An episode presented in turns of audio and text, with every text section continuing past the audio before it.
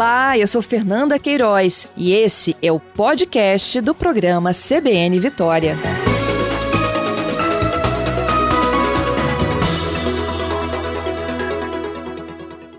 Doutor Lauro, bom dia. Bom dia, Fernanda. Bom dia aos ouvintes da CBN. Doutor, a gente sabe né, que numa pandemia tem as medidas que são de Estado, de governo, como essa que a gente estava discutindo agora, se tem lockdown, não tem lockdown, se compra mais respirador, se abre mais leito. E tem a outra que é a da ciência, incessantemente tentando, em tempo recorde, buscar respostas para o que a gente está vivendo, não é mesmo? É, Fernanda. É, tem algumas boas notícias. Eu até escrevi um artigo na semana passada é, nunca né, a ciência fez um esforço tão hercúleo em tão pouco tempo. Ah, tem pelo menos uma centena de vacinas em pesquisa, é, tem algumas boas novidades, tem algumas vacinas da China. É, a China está fazendo um esforço de tecnologia. É claro que a gente pode ter críticas da China pela forma como o regime se comporta, pela forma pouco transparente, mas eles têm avançado em tecnologia, eles têm esforço e tem boas notícias fora de lá, né? Tem uma, uma notícia boa que vem de Oxford, em, eh, em conjunto com o laboratório AstraZeneca, que está testando uma vacina e está é, falando que acredita ter resultado já em setembro, né? E tem é, do grupo Moderna nos Estados Unidos também, que também já teve resultados muito promissores, né? É, e são avanços que enchem a gente de esperança, porque ah, aparentemente não é, não é impossível se conseguir uma imunidade contra esse vírus. É, tem um pouco de pesquisa já daquela, daquele vírus da SARS e da MERS, que aconteceu em 2002 e 2012, então tem um pouco de pesquisa acumulada. Então, é, a gente tem uma, um, um otimismo com cautela em relação a essas novidades com vacina que tem aparecido. Tem alguns colegas na Europa que já dizem que em dois meses já devem ter alguns bons resultados. Agora, o desafio é produzir isso em escala mundial, distribuir isso em escala mundial, por isso que eu digo que a gente tem que ter muita cautela, porque eu não, eu não vislumbro isso é, nos próximos meses. Acho que a gente ainda tem é, algum esforço pela frente. Neste ano caminho. ainda de 2020, esse esforço? É, veja, sim, sim, eu acho que nós temos meses duros pela frente ainda. Tem novidades boas também na área de anticorpos, né? É, anticorpos que a gente chama de anticorpos monoclonais. Tem, tem muita gente que sabe, que conhece a história de anticorpos monoclonais. Foi um avanço extraordinário na reumatologia. Quem tem artrite reumatoide, quem tem esses reumatismos mais complicados, sabe que muita gente melhorou a qualidade de vida enormemente com anticorpo monoclonal. E tem, tem alguns anticorpos. Em Israel foi isolado um anticorpo monoclonal poderoso contra a Covid. Tem um grupo nos Estados Unidos, em Nova York, trabalhando. Tem grupo na Europa. Então, assim, eu estou otimista. É, semana passada, retrasada, um antiviral novo da Gilead foi autorizado nos Estados Unidos.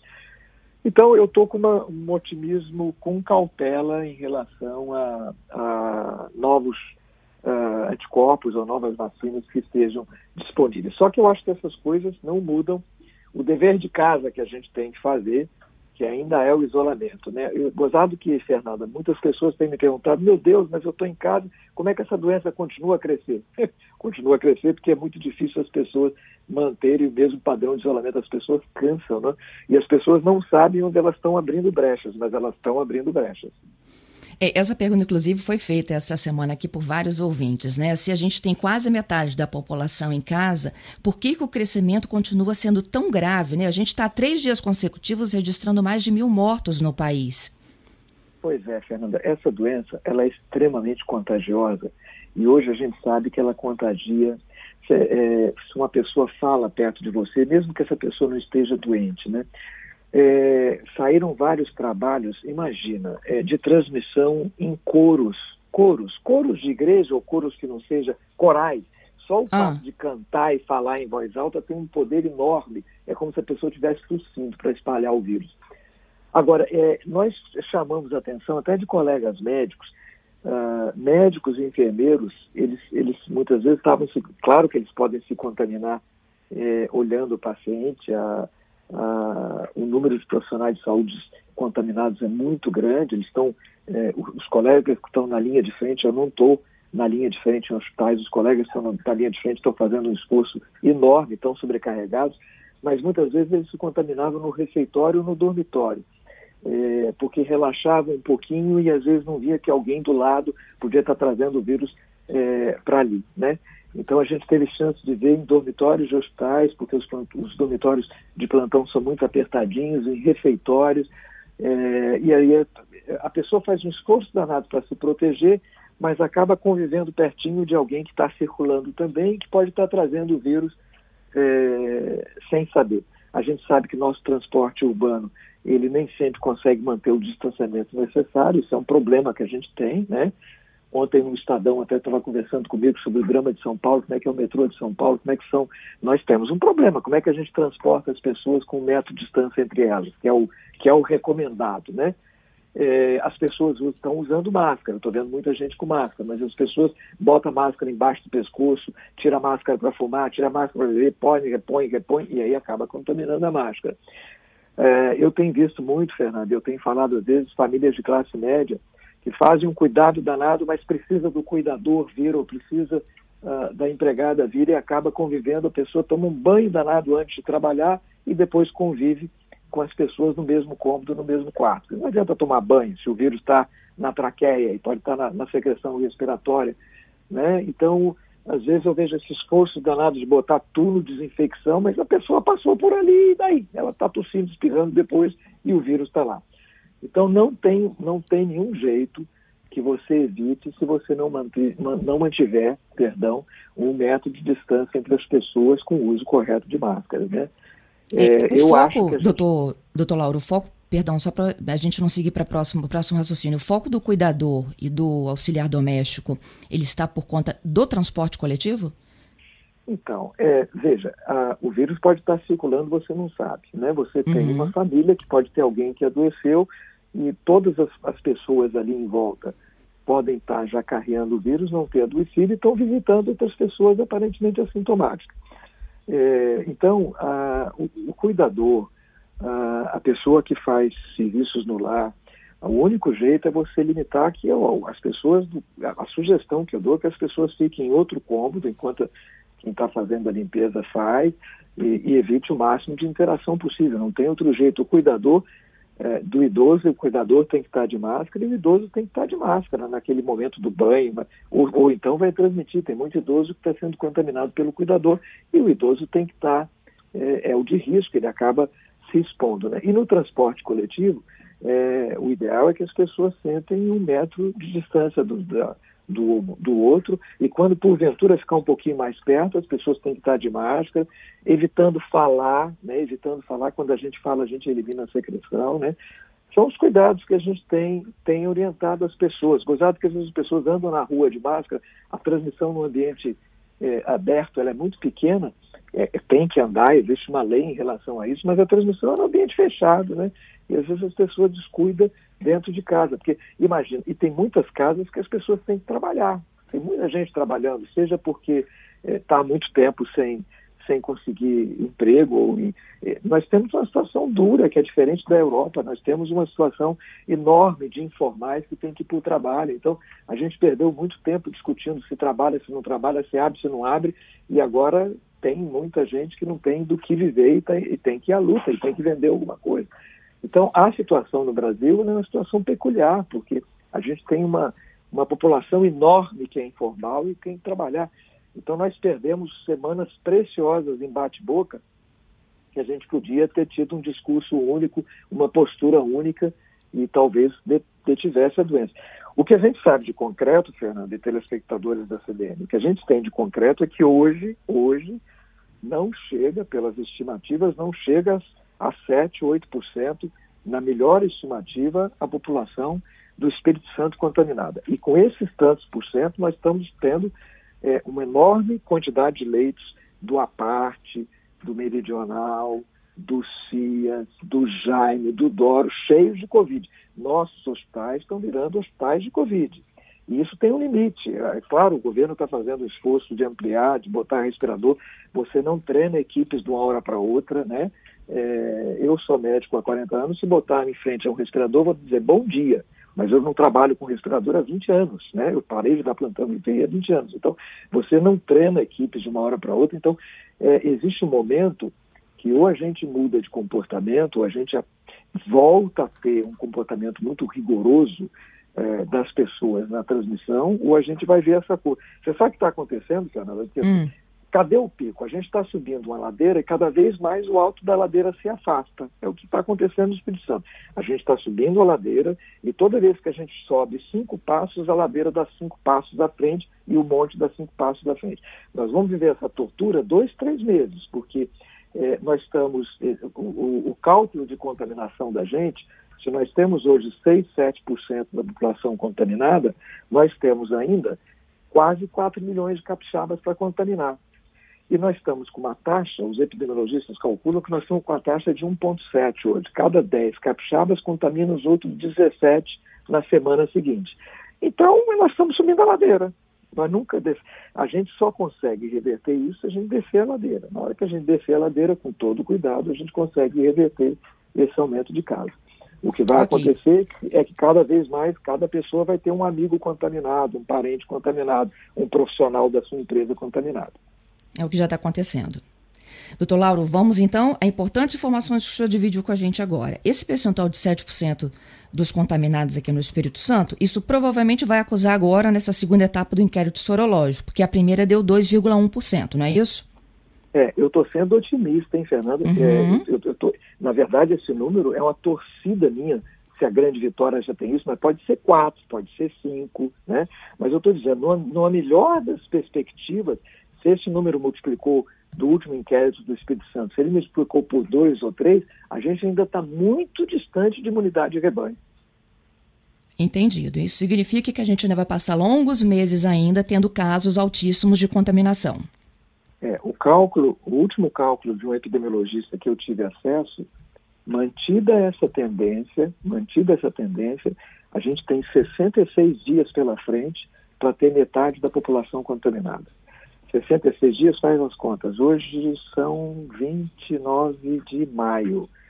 Junho, julho, 5 agosto. de agosto, é isso? Uhum. É, 5 de agosto a gente vai ter. Então nós temos agonia. Não quer dizer que vai resolver, não, hein? 50% não é unidade de rebanho. Talvez a gente precise chegar a 75%. Então você imagina o tempo de esforço e de, e de sofrimento pela frente. E eu acho que para a economia é muito ruim, porque esse rene-rene não dá confiança ao consumidor para ele consumir. Né? Os lugares que estão abrindo com tendência, quer dizer, você é melhor para a economia que você, você tem um, um, esforço muito grande e faça a curva inverter. Entendi. Bom, vamos lá. Esses 66 dias pela frente, é, possivelmente, né, numa projeção estatística, contaminariam 50% dos moradores do Espírito Santo, saindo dos quatro ou sete que hoje a gente Isso. tem. Então a gente Isso. teria duros dois meses de alta ocupação de leitos, não é isso, doutor? É, isso tem uma hora que estrangula, né? Isso tem uma hora que estrangula, porque é, o vírus anda mais veloz do que concreto, massa, instalar, treinar a gente, né? O período de incubação da doença é 4, 5 dias. Você não consegue instalar, montar, treinar a equipe em 4, 5 dias. Né? O vírus ele, ele é mais veloz. É isso mesmo, Fernando. As notícias, eu queria ser otimista. O que, que eu posso ser otimista? Eu, eu, sou otimista no sentido de que eu acho que vai ter terapia, vai ter vacina, que eu acho que vai ter novidade. Mas, no momento, a única arma que a gente tem é impedir a propagação do vírus de uma pessoa para outra. Mas imagina, até isso ainda tem discussão, ainda tem muita gente que acha que é melhor deixar o vírus solto, ele fazer o trabalho dele. Então, é uma, é uma cada dia uma agonia. É, quando o senhor falou também, né, de que os, os hospitais já estão é, muito lotados, a Associação Médica está muito preocupada com, pré, com uma fase de, já de pré-colapso da rede particular e para o atendimento também aos planos de saúde. O senhor, defensor do, do, do hospital de campanha, acha que realmente ele seria uma solução para o momento agora? É, eu já falei isso mais vezes.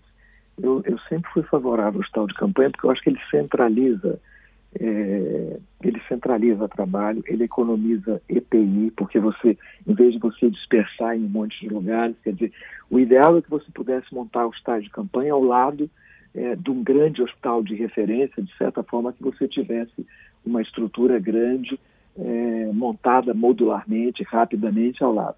Ah, os, os os estados que fizeram isso é, tentaram usar esse tipo de estrutura, né? A gente tem um monte de, de estádio de futebol, esse país optou por fazer estádio em governo passado, como se isso fosse importante, tem um monte de estádio hoje virando hospital, né?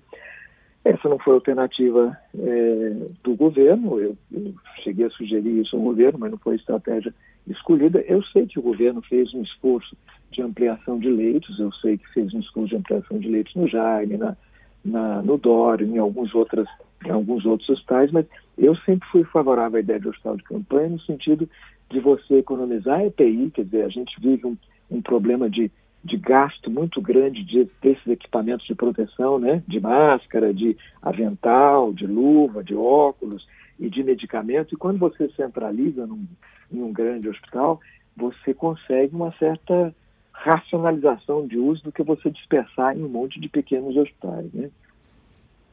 Compreendido. Bom, e você me disse também, né, dessa discussão Alô? aí que a gente perdeu. Ei, doutor, tá me ouvindo? Estou, estou ouvindo, perfeito. Ok. A gente, o senhor disse também que a gente perdeu muito tempo nessa discussão se o abre ou fecha, e a gente está numa nova etapa agora, provavelmente, né, no, nos próximos dias, é o abre ou, ou mantém fechado o shopping center. Há uma nova proposta do setor de funcionar só meio período, eles não concordaram com a proposta anterior da alternância. A gente sabe também da própria situação econômica do país, as pessoas que estão perdendo o emprego, estão indo para a rua do mesmo jeito para tentar, né, de forma improvisada, se empreender. É, e aí eu queria a tua opinião, é, doutor Lauro. A gente já tem um comércio de rua funcionando, essa discussão envolve shopping centers, daqui a pouco vai voltar a envolver escolas também. Qual é o teu prognóstico para tudo isso? Pois é, é, eu, eu acho volto a dizer que nós perdemos tempo demais, demais, né? Nós perdemos tempo discutindo se o, se o calor ia matar esse vírus, né? Tinha muita gente boa, de cabeça boa, achando que o, o vírus ia chegar no sol, pop, derretia e morria, né?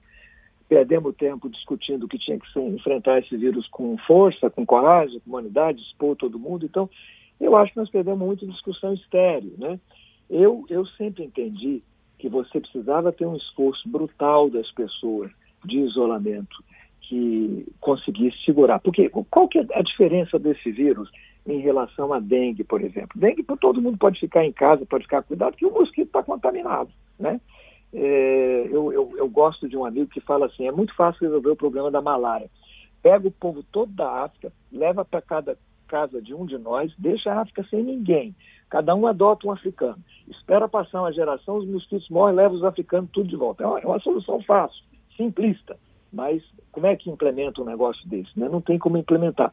Agora, o vírus, é, o novo coronavírus, se as pessoas param de ter contato uma, uma, com as outras, o vírus morre, porque ele precisa do ser humano para sobreviver. Se você quebra a cadeia de contágio, você resolve. Eu sempre entendi, eu entendo que a economia está sofrendo estupidamente, empresas estão quebrando, tem vários amigos meus desesperados, mas eu entendo que você precisava de um esforço brutal de duas, três semanas porque você fica nesse reme-reme que você nem para de. Nós temos um isolamento aí de 47%, 48%, as pessoas cansam, tem essa discussão estéreo se resolve, se não resolve, ainda tem muita gente que acha que tem uma invenção de mortes, né? Tem muita gente. Eu tenho amigos sérios que pararam de ver televisão porque não aguentam mais morte. E aí pergunta, eu posso voltar de ao normal? Já voltou tudo ao normal? Não, está pior do que três, quatro semanas atrás, né? Então, é, eu, eu, eu não gostaria de me posicionar se é shopping, se é shopping. Eu estou eu, eu, eu no mesmo mantra que eu estou desde quando eu comecei a falar disso. A gente precisava testar agressivamente, né? É, nós estamos perdendo essa guerra. O Espírito Santo até que fez um esforço muito grande, mas é, nós não, não conseguimos acompanhar a disseminação de vírus. Então, nós estamos testando atrasado.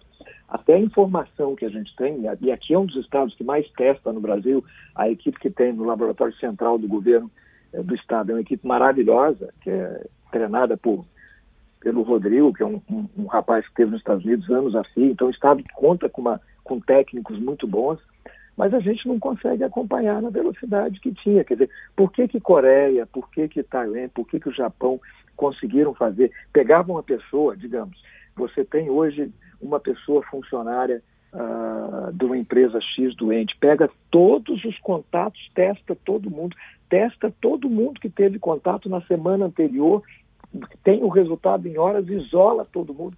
Aqui, imagina, o cara começa com o nariz escorrendo, mas tem que trabalhar, sai. Até o médico, às vezes, está com a garganta ruim, sai para trabalhar porque acha que não é nada. Então, na verdade, é, a gente precisava de agressivamente, qualquer pessoa com sintoma gripal leve tem que se auto-isolar, tem que ficar 14 dias longe dos outros. Quem que ela teve contato tem que se auto-isolar. A gente não consegue essa disciplina.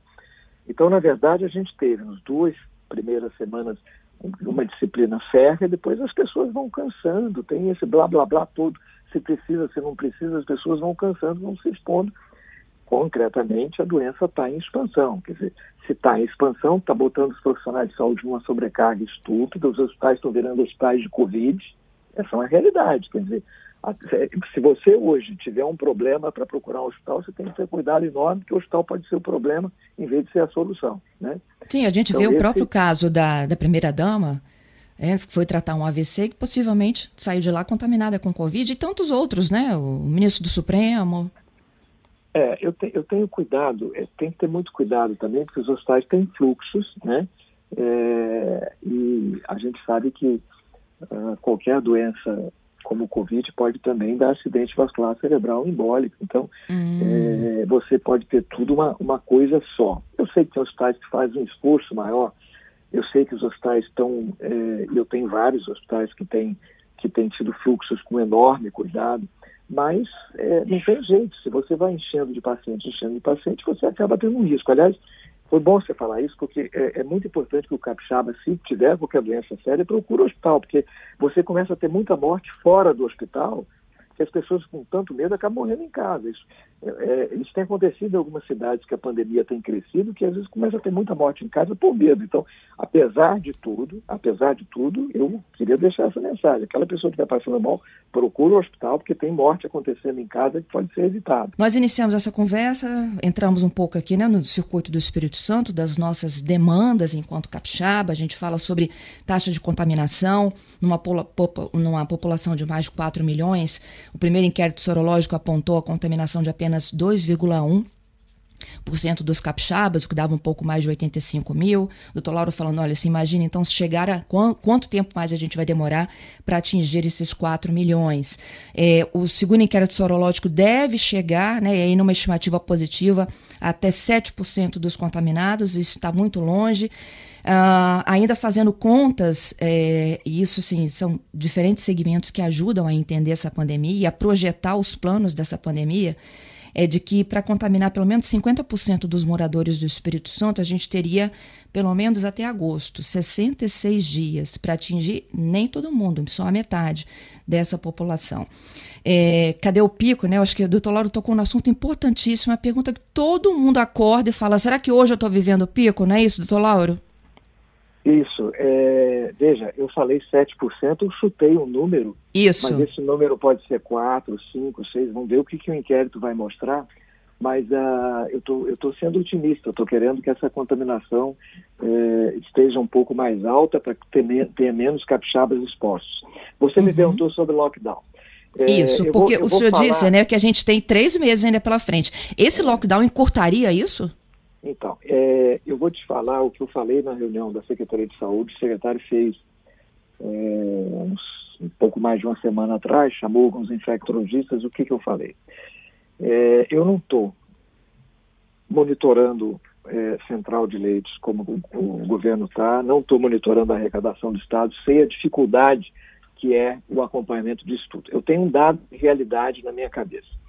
É, nós estamos com uma economia extremamente parada, nós estamos numa situação onde as pessoas consomem muito pouco, nós já temos uma recessão acontecendo, nós temos empresas quebrando, nós temos é, trabalhadores desempregados, então nós temos uma situação grave no Espírito Santo, aliás, não só no Espírito Santo, no Brasil inteiro, com a doença em progressão. Né? Então, esse é um dado de realidade. E nós já estamos com os hospitais é, numa situação de extremo estresse, extremo estresse os profissionais de saúde, aí, aí uh, do APARTE, do Dório, uh, do Jaime, do CIAS, do Meridional, do Metropolitano, da Santa Casa, tem um monte de, do Hospital das Clínicas, tem uma turma aí que está se expondo, está lutando, está perdendo força de trabalho e essa coisa só aumenta, quer dizer, uh, sofrendo um estresse é, louco. Então nós temos duas realidades. Nós temos uma realidade de, da, da, dos serviços de saúde que estão superlotando, superlotando, e estão é, em risco de colapso. Esse risco é real. E nós temos uma economia que está destruída, as pessoas desesperadas para trabalhar, e eu vejo, eu vejo três cenários na frente. Um cenário é, já que estamos destruídos, vamos à guerra, que é o cenário daqueles que defendem que vamos todos trabalhar e seja o que Deus quiser. É o cenário do caos, né? É, eu não consigo desejar cenário do caos, porque esse caos administrado já está muito difícil, imagina o caos total. O segundo cenário é esse isolamento que a gente está sofrendo, que é extremamente doloroso, que já vai para sete, oito ou nove semanas, eu já perdi até a conta, que ele começou é, final de março, e que não inverteu a curva. Por que, que não inverteu a curva? Porque é, cansamos, porque existe um bate-boca é, político interminável, porque existe falta de unidade de comando, porque é, Brasília emite um sinal, os estados emitem outros, porque a gente parou de ter, nós não temos um discurso único, e porque nós temos, porque nós temos uma população informal é, e aí a gente tem que olhar a realidade da nossa economia, que desesperadamente precisa trabalhar para ter o que comer na hora do almoço ou comer na hora do jantar. Esse auxílio de 600 reais demorou para sair, houve uma, uma, uma. acabou jogando muita gente se contaminando. E aí, o que fazer? Dizer, a única coisa que a ciência tem a oferecer é endurecer o isolamento. Eu, eu morro de medo de ter um lockdown, eu vi alguns lockdowns na, na televisão no Nordeste que desmoraliza, desmoraliza o lockdown. Quer dizer, é, então eu preferi falar, eu falei pra, na reunião do secretário, que eu acho que se a gente quiser sair dessa agonia, que tem dois ou três meses contratados de agonia pela frente, eu acho que não resolve o problema do comércio, não resolve o problema das empresas, a gente precisava de um pacto. Um pacto que envolvesse os poderes, o judiciário, o legislativo, o Ministério Público, que é extremamente atuante, sabe? Mobilizasse todo o executivo, um pacto que unisse entidades médicas, que unisse nossas redes de, tele, de televisão e de rádio, sabe? Um pacto que reunisse comércio, indústria e perguntasse: a gente consegue, consegue é, garantir assistência aos mais vulneráveis, vão ter pessoas que precisam continuar. A gente consegue fazer alguma coisa coesa que, que consiga durante duas, três semanas no Espírito Santo, é um estado pequeno, e inverta essa curva de contágio? É possível. Tem que botar os atores para conversar. É possível. Nós temos estrutura para fazer isso. Se não é possível, nós vamos nesse rende-rende é, durante dois, três meses, que é o cenário é, que eu acho que é o cenário que a gente está fazendo, que é um cenário de imunidade de rebanho aos poucos, que vai trazer muitas mortes aos capixabas, um estresse absurdo ao sistema de saúde. É o estresse, é, é, o cenário que tem pela frente. E a, e a razão disso é, é, matemática, é simples. Quer dizer, nós não contaminamos nem 7, 8% da população, tem 90 e tantos por cento para contaminar. Né? E vamos no, nesse ritmo de 1,7, que é um ritmo de carro travado subindo uma ladeira que nunca termina. Por isso que cadê o pico, né? É, por isso que o pico não. Não, a, a, você sabe o que nós estamos fazendo, Fernando? A gente está subindo uma ladeira e a gente nunca para de subir e o monte, a, a, a ponta, da, o alto da ladeira está sempre se afastando. E vai estar tá sempre uhum. se afastando. Todos Doutor Lauro, sei que o senhor tem outros países? Não, todos os países que fizeram com sucesso, eles conseguiram deter é, eles conseguiram deter a curva, mas não tinham os problemas sociais que a gente tem aqui, né? Eu fico olhando a Índia. Poxa, a Índia tem uma, uma, uma, uma, situação de uma população pobre, extensa, mas a Índia, fez, a Índia fez um lockdown duríssimo, tanto que ainda está lá embaixo a contaminação, e agora a Índia está tá tendo que voltar pessoas a trabalhar próximas, e vamos ver o que, que vai acontecer lá. Né? Ok. Doutor Lauro, muito obrigado. Eu acho que pela luz que o senhor nos deu aqui nessa sexta-feira, é a hora da gente realmente voltar a repensar nossas, nossas decisões. Hoje, inclusive, né, uma expectativa de reunião do governo com as instituições, com as entidades, que esse assunto volte à tona para que a gente, de fato, não fique nesse, vou repetir sua expressão, reme-reme. É, muito, muito obrigada, obrigada, bom trabalho. Ah, bom dia aos ouvintes da CBN e eu, minha última mensagem é de esperança. Eu queria dizer que assim, isso vai passar, sabe? Vai passar e eu tenho certeza que a gente vai sair mais forte é, dessa luta. Eu confio muito. A gente vai fazer um xizinho naquele calendário de 2020, doutor Lauro. Ano que vem a gente vai voltar a falar sobre isso, hein? Tá bom, Fernanda. Bom dia para vocês. Um abraço.